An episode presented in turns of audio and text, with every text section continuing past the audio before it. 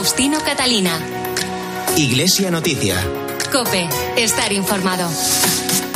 Hoy es domingo 5 de junio de 2022. Son las ocho y media de la mañana y tras conocer las noticias de esta jornada con Antonio Herraiz es el momento de contarles en los próximos minutos hasta las nueve en que llegará la transmisión de la Santa Misa los principales asuntos de interés en la información religiosa. Hacemos hoy este informativo en la cadena COPE con Álvaro Español y Fernando Perea en el control de sonido y Nacho de Gamón y Manuel Rodríguez en la producción. Buenos días, saludos de Faustino Catalina, titulares. La Iglesia celebra en este domingo de Pentecostés el Día de la Acción Católica y del Apostolado Seglar. Ante las próximas elecciones, los obispos de Andalucía llaman a votar las opciones políticas que defiendan la libertad religiosa, la familia, la vida y a los más desfavorecidos. Tras dos años de suspensión por la pandemia, más de un millón de romeros rinden homenaje este fin de semana a la Virgen del Rocío, a la Blanca Paloma. El Papa ha pedido el fin del bloqueo al trigo de Ucrania para garantizar el derecho universal a la alimentación. Hoy entra en vigor la Constitución Apostólica Predicate Evangelium de reforma de la Curia Vaticana y también hoy se clausura en Burgos el año jubilar del octavo centenario de su catedral. Faustino Catalina. Iglesia Noticia. Cope, estar informado. Sigamos construyendo juntos, el Espíritu Santo nos necesita. Este es el lema y la invitación de la Comisión Episcopal para los laicos, familia y vida para el Día de Acción Católica y Apostolado Seglar que la Iglesia celebra en este primer domingo de junio, el día de Pentecostés. Una jornada, como recuerdan los obispos de esta comisión en su mensaje, para destacar el papel fundamental que tiene el laicado en la labor de la Iglesia y su presencia y su misión evangelizadora en medio de la sociedad junto a sacerdotes y religiosos. Luis Manuel Romero es el secretario de la Comisión Episcopal para los Laicos, Familia y Vida.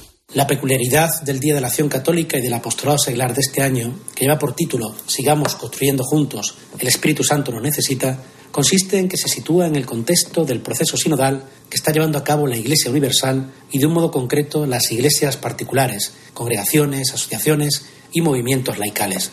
Somos invitados a seguir construyendo juntos el desafío pastoral de la sinodalidad, de la comunión, de la fraternidad desde el diálogo profundo y la escucha mutua.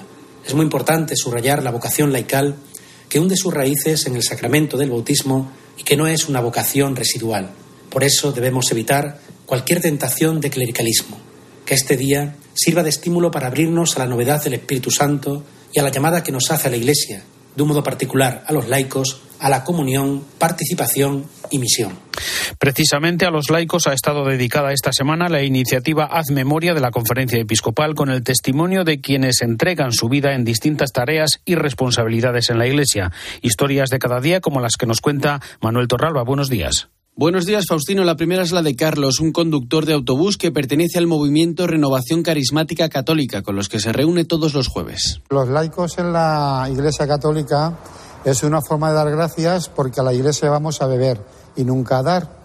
Y los laicos no estamos comprometidos a que vayamos juntos con la Iglesia y entre los dos podamos llevar un poquitín lo que el Señor nos manda. Los laicos somos parte fundamental de la Iglesia y damos testimonio a través de nuestro trabajo del día a día, como hace Carlos cuando conduce su autobús. Una forma de evangelizar es, pues, toda la gente que llevas durante toda la vida, ve tu comportamiento, ves que está lleno de amor del Señor y lo vas repartiendo a cada uno lo que ves. A los niños con más cariño, a los adultos con más paciencia y un poquitín es hacer la obra del Señor en mí.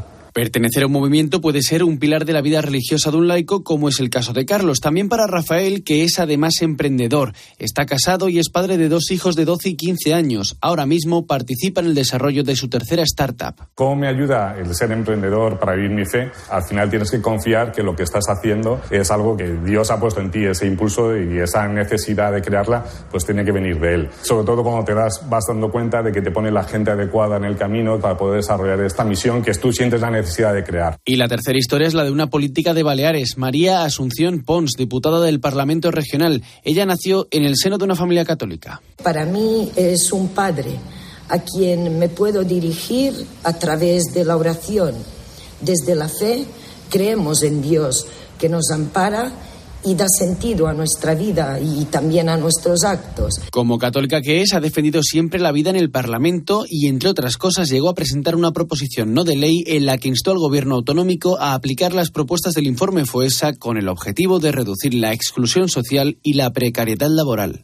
Ante las próximas elecciones autonómicas, los obispos de las diócesis andaluzas llaman a una participación responsable y recuerdan que votar es un deber moral. Y aunque ninguna opción política se adecua plenamente a la experiencia cristiana, señalan aspectos a tener en cuenta como el respeto a la dignidad y vida humana, la promoción de la familia, el respeto a la libertad religiosa y la defensa de los más débiles. Cope Sevilla, Daniel Trigo. Buenos días. La fe cristiana no es una ideología política, recalcan en su comunicado los obispos del sur, por lo que ninguna opción política se adecua plenamente a la experiencia cristiana y a la enseñanza de la Iglesia. Partiendo de este principio, sí que se hace necesario discernir entre los programas electorales de acuerdo con la comunión eclesial y sus principios morales. Señalan los obispos del sur que las opciones más coherentes con la fe cristiana son aquellas que respeten el derecho a la vida humana desde su concepción hasta la muerte natural, que respeten el reconocimiento, la promoción y la ayuda a la familia como unión estable entre un hombre y una mujer, que respeten igualmente la protección del derecho de los padres a educar a sus hijos según las propias convicciones morales y religiosas, tal y como recoge la Constitución, que respeten también la dignidad de toda persona, la libertad religiosa, los valores espirituales y la objeción de conciencia, la defensa y ayuda a los más débiles de la sociedad, como ancianos, jóvenes, parados e inmigrantes. Concluye el comunicado de los obispos del sur que votar es un ejercicio de responsabilidad, un derecho y un deber moral, para terminar pidiendo al Señor y a la Virgen Santísima que estas elecciones contribuyan a construir una sociedad mejor en libertad, justicia y paz. Seguimos en tierras andaluzas porque más de un millón de romeros se han acercado hasta la ermita donde tras dos años en blanco por la pandemia, la Virgen del Rocío, la Blanca Paloma volverá a reencontrarse con los fieles esta próxima madrugada. Cope Huelva, Ana Oreiro.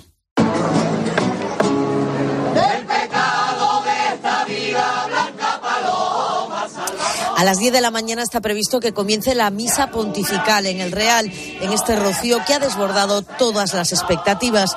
Han sido tres años de espera y se ha notado. Más de un millón de personas están en la aldea acompañando a la Blanca Paloma.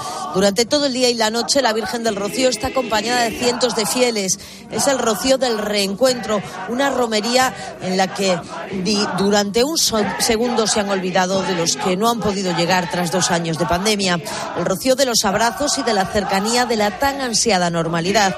A las 12 de la noche dará comienzo el rosario. Más tarde, los almonteños saltarán la reja y comenzará la procesión de la Virgen por las hermandades de las 125 filiales. Cuando regrese al santuario, los romeros comenzarán a preparar el Rocío 2023. traigo el corazón.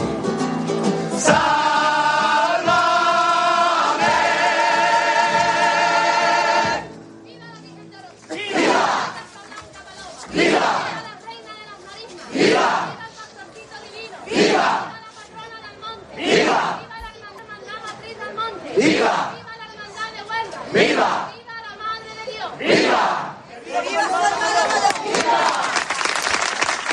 Les contamos también en Iglesia Noticia que tres españoles, el cardenal arzobispo de Rabat, Cristóbal López, el cardenal arzobispo de Santiago de Chile, Celestino Aos, y el arzobispo de Burgos, Mario Iceta, han sido nombrados por el Papa miembros de la Congregación para el Culto Divino del Vaticano. Y después de recibir cerca de 200.000 peregrinos para ganar el jubileo, a las siete y media de esta tarde tendrá lugar en Burgos la clausura del año jubilar que ha celebrado la Archidiócesis castellana con ocasión del octavo centenario de su catedral y que fue prolongado a causa de la pandemia.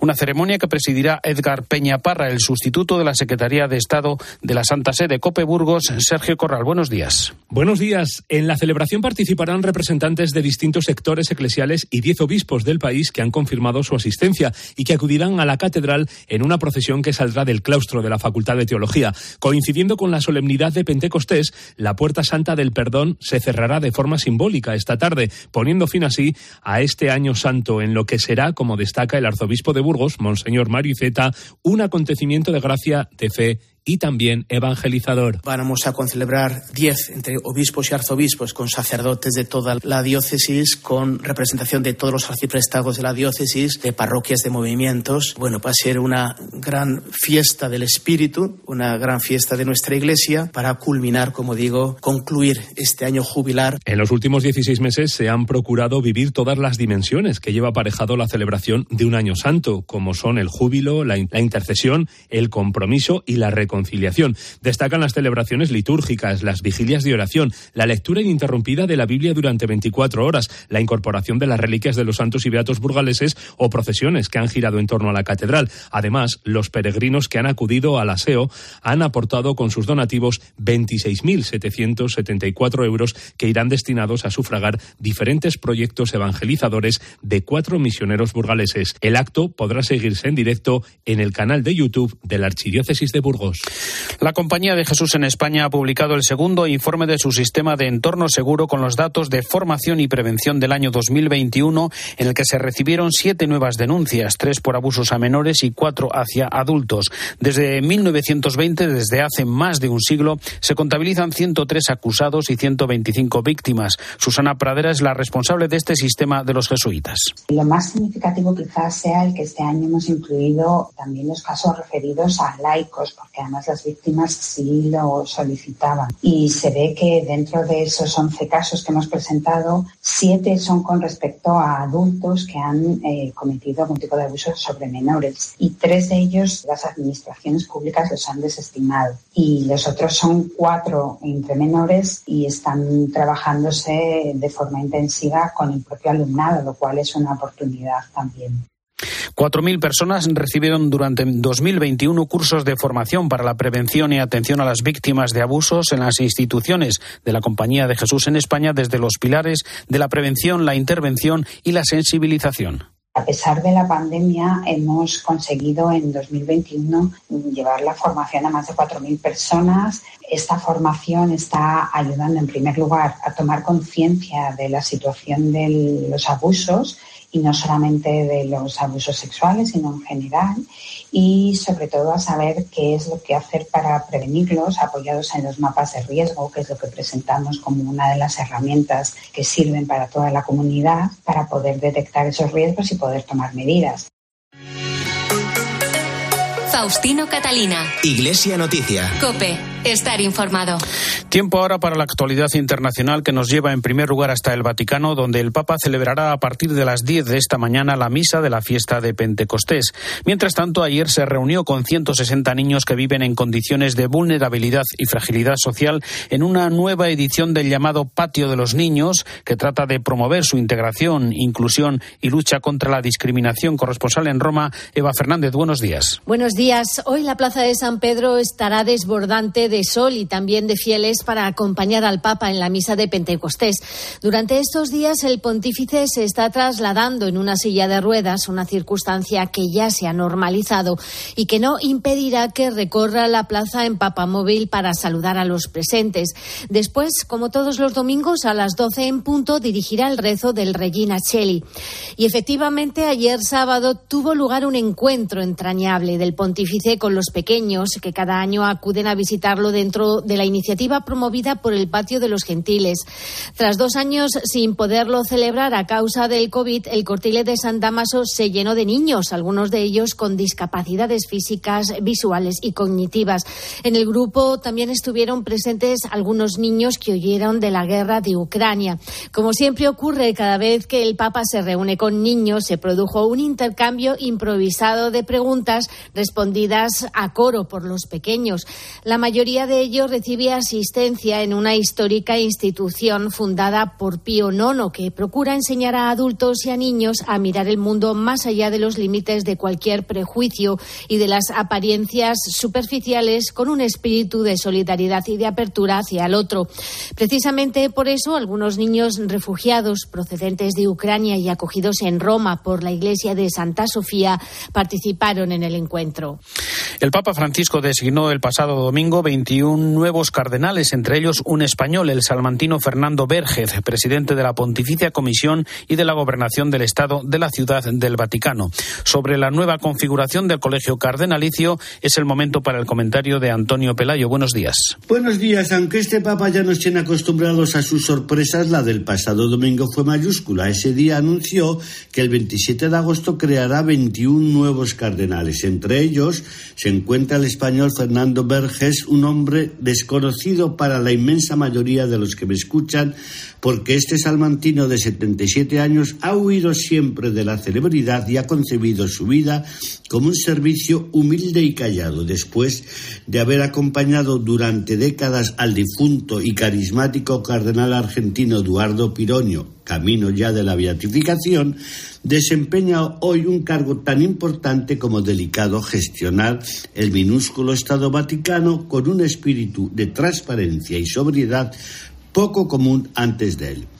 Pero la lista de cardenales sorprende, y no poco, la presencia de dos misioneros excepcionales, el italiano Giorgio Marengo y el salesiano Virgilio Carmo da Silva, el primero lleva 22 años viviendo en Mongolia y es el prefecto apostólico de su capital Ulan Bator.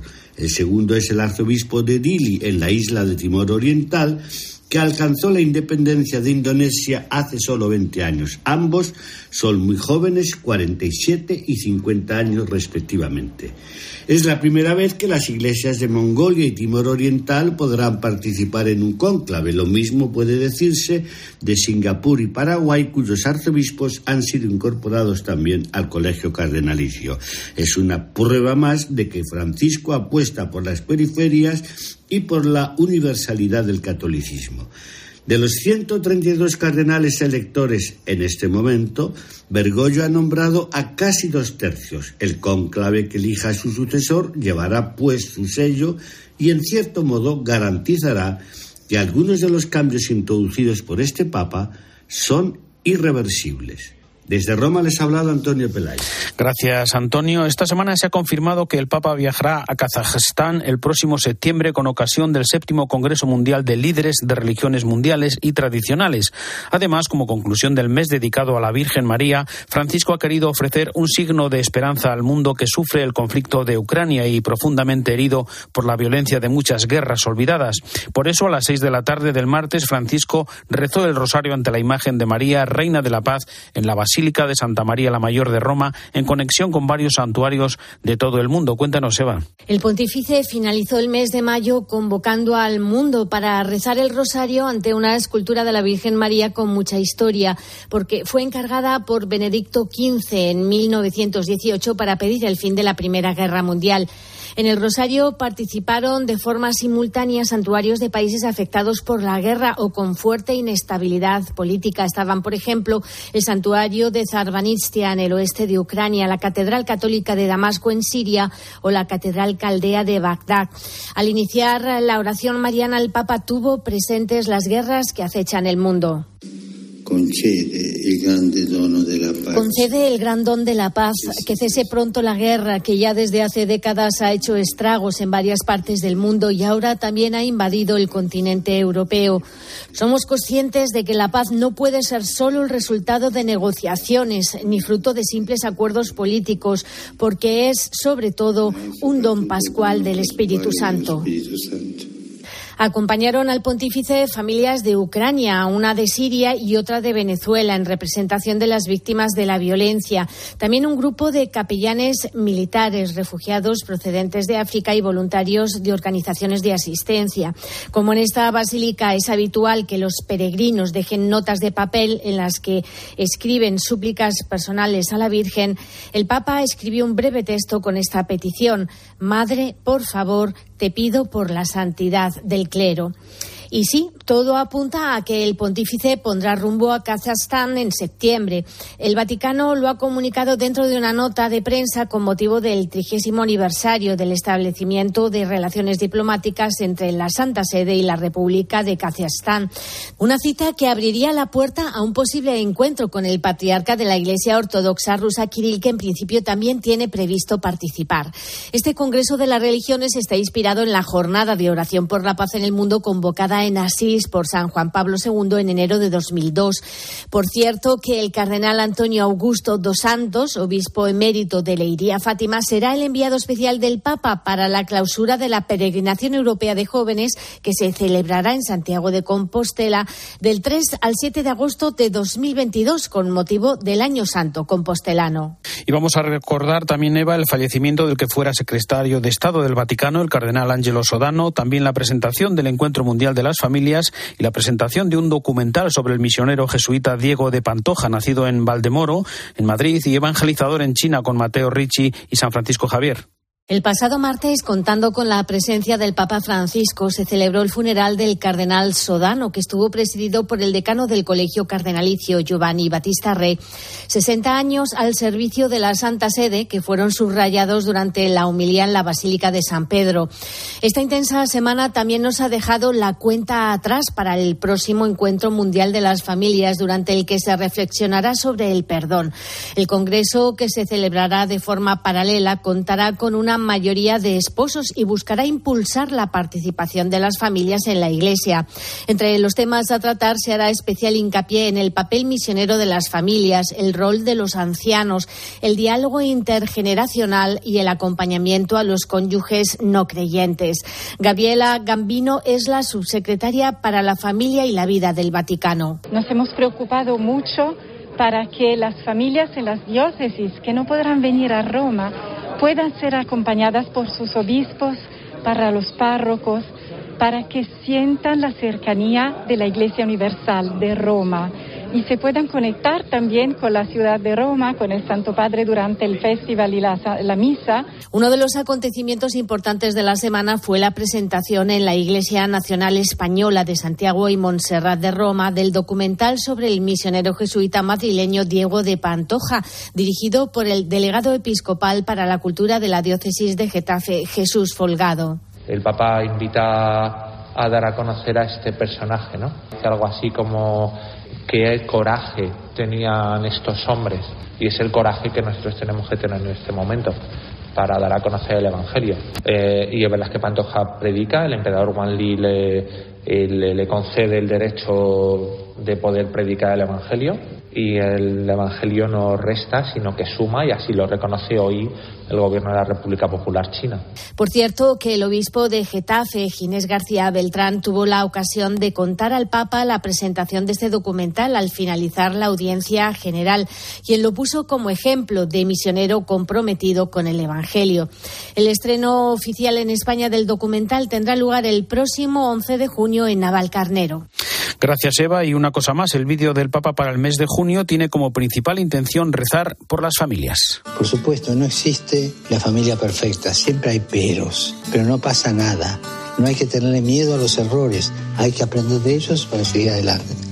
No olvidemos que Dios está con nosotros, en la familia, en el barrio, en la ciudad, donde habitamos. Está con nosotros y Él se preocupa por nosotros. Cuando discutimos, cuando sufrimos, cuando estamos alegres, el Señor está ahí. Él nos acompaña, nos ayuda, nos corrige. El amor en la familia es un camino personal de santidad para cada uno de nosotros. Por esto lo elegí como tema para el Encuentro Mundial de las Familias de este mes. Recemos por las familias cristianas de todo el mundo, por cada una y por todas las familias, para que con gestos concretos vivan la gratuidad del amor y la santidad en la vida cotidiana. Más cosas, las víctimas de abusos en la Iglesia Católica francesa podrán solicitar una indemnización económica por vía extrajudicial, según han dispuesto las entidades encargadas de recibir las demandas de reparación de esas personas que sufrieron abusos en instituciones eclesiásticas. París, Asunción Serena. La Instancia Nacional Independiente de Reconocimiento y Reparación de Víctimas de Sacerdotes Pedófilos ha fijado que la compensación financiera por parte de la Iglesia Católica en Francia será de un máximo de 60.000 euros. Han recibido ya las demandas de 735 víctimas, de las que el 69% son hombres cuya edad oscila entre los 55 y los 70 años. Cada caso es tratado de forma personalizada y confidencial a través de un referente que sigue a la víctima para instruir los hechos, reflexionar sobre la responsabilidad y evaluar el perjuicio. El dossier es examinado después por un comité de 10 personas, todas benévolas, expertos en diversos temas, psicólogos, abogados, magistrados, médicos y un sacerdote, que evalúan, según la petición de la víctima, una reparación financiera. De momento, algo más de la mitad de esas 735 personas piden dinero. La Comisión propone también otras formas de reconocimiento, como una ceremonia simbólica o un acompañamiento de apoyo. El baremo económico se ha establecido a partir de una síntesis entre lo que se practica en la justicia civil, donde las indemnizaciones a una víctima de violación está estipulada en 25.000 euros, y lo que han decidido en otras iglesias en Europa. Han establecido una escala de graduación de la gravedad centrada en tres los hechos de violencias sexuales, las faltas de prevención o tratamiento por parte de la Iglesia y las consecuencias sobre la salud de la víctima. La Instancia Nacional de Reconocimiento y Reparación reconoce al mismo tiempo que esta compensación es una forma de manifestar el reconocimiento de la responsabilidad institucional de la Iglesia, aunque el principio de una compensación económica no pueda estar nunca a la altura de lo que la víctima ha sufrido.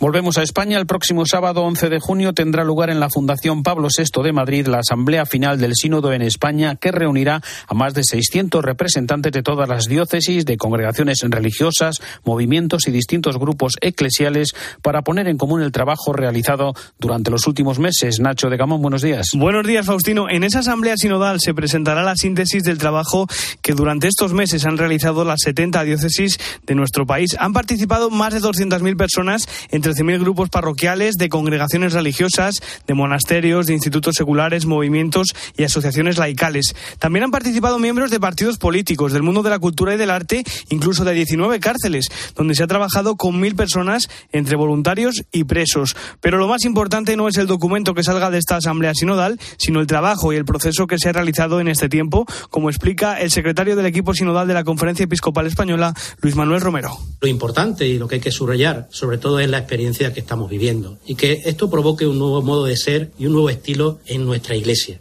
Y desde ahí, yo creo que después ya irán surgiendo temas concretos que nos tendremos que plantear. Pero lo primero, vamos a trabajar de otra manera. Vamos a intentar sentirnos todos iglesia, donde a todos se nos escuche, donde a todos se nos tenga en cuenta nuestra voz. Este proceso sinodal se ha planteado en nuestro país como una continuidad del Congreso de Laicos que se celebró en 2020. Y es que el objetivo final de este sínodo es encontrar la respuesta de cómo evangelizar al mundo actual la preocupación principal como Iglesia es cómo evangelizar en la sociedad actual. Y lo que esperamos y deseamos es que este proceso sinodal nos sirva precisamente para dar respuesta a esa pregunta, que es acuciante y que es la que nos surge y que es la que nos tiene que inquietar cómo evangelizar en la sociedad actual en España.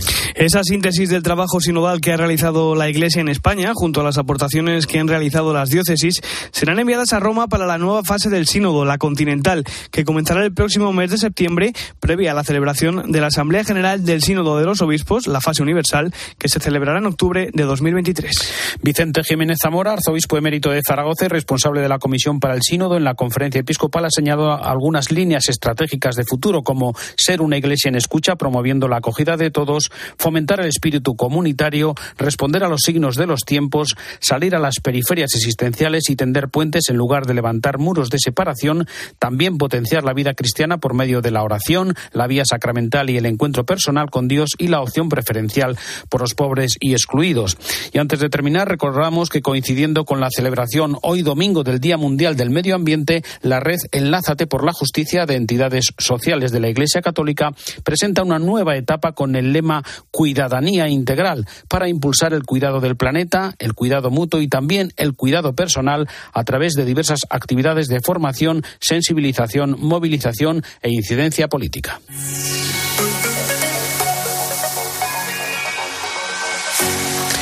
Domingo 5 de junio de 2022, hasta aquí el informativo Iglesia Noticia es el programa 1779. Tras la última hora de la actualidad, les dejamos con la Santa Misa hasta dentro de siete días. Un saludo de Faustino Catalina.